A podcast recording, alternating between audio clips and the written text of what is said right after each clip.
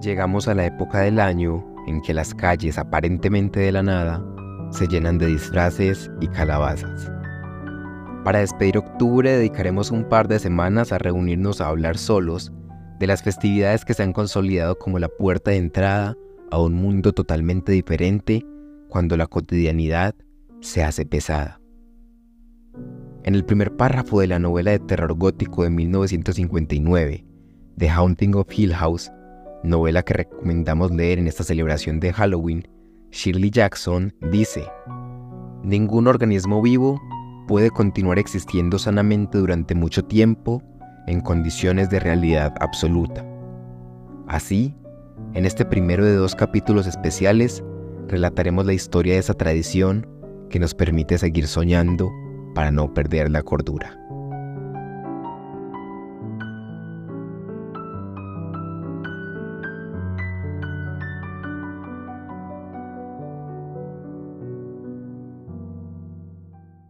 Podría llegarse a pensar que Halloween en sí es bastante sombrío.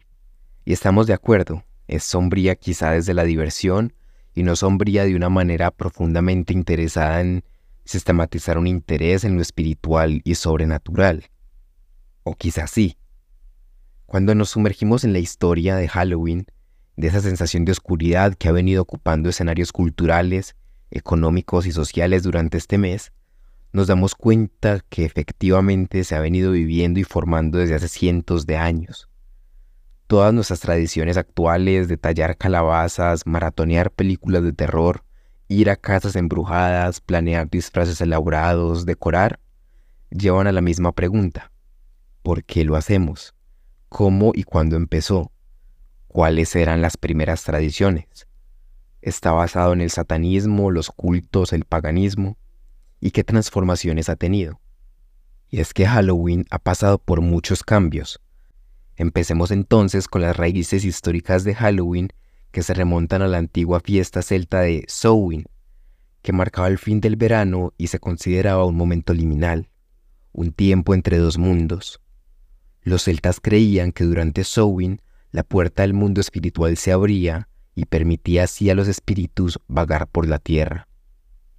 Se celebraba desde el anochecer del 31 de octubre hasta el amanecer del 1 de noviembre, y en ella las comunidades honraban a sus antepasados, honraban la herencia y evolución de sus familias, encendían fogatas con propósitos de protección, adivinación y como un simbolismo de la muerte y la renovación, un momento puramente dedicado a reflexionar sobre los desafíos y los cambios del año que pasaba.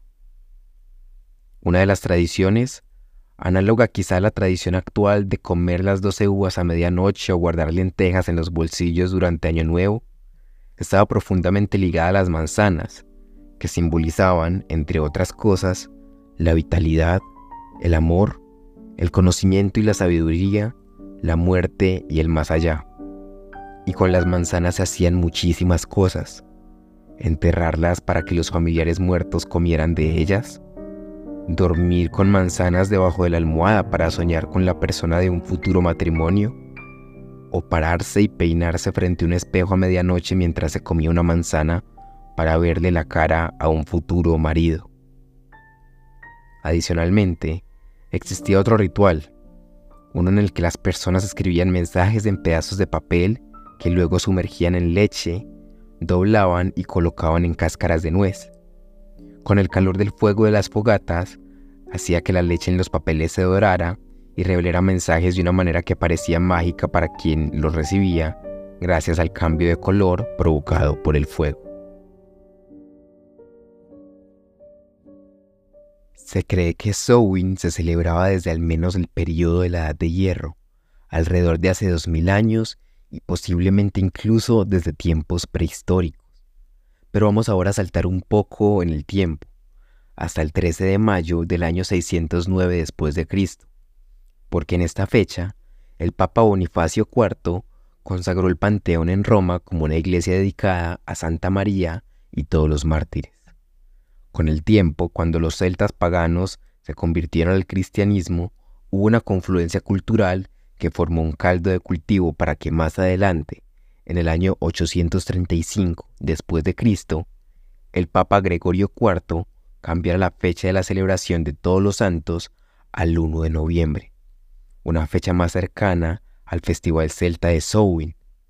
La víspera de esta festividad, el 31 de octubre, era conocida entonces como la víspera de todos los santos, All Hallows Eve, que con el tiempo se abrevió a Halloween. Con la era victoriana hubo un renacimiento del interés en lo espiritual y lo sobrenatural. Se convirtió en un día favorito para celebrar y revivir los juegos de adivinación y las antiguas tradiciones. Las manzanas y los espejos seguían siendo muy populares.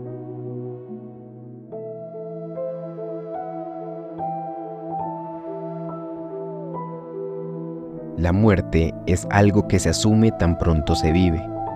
Una vez nacemos estamos lo suficientemente viejos para morir. Y todas las sociedades humanas, con tabú o sin él, le han rendido cierto culto y misticismo a la muerte. Halloween como tradición sobrevivió hasta nuestros tiempos, y en el próximo episodio queremos profundizar en cómo se vive esa celebración ahora a lo largo del planeta. Y es que las tradiciones quizá pueden compararse con los lugares de descanso de los largos viajes en carretera.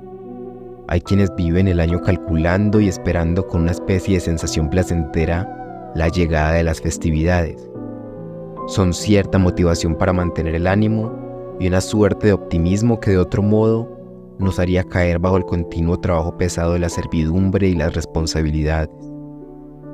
Concluimos este capítulo con esa invitación a disfrutar de la tradición pero también a disfrutar de la anticipación que se vive antes, de esos preparativos a la noche final que terminan por complementar nuestras tareas diarias.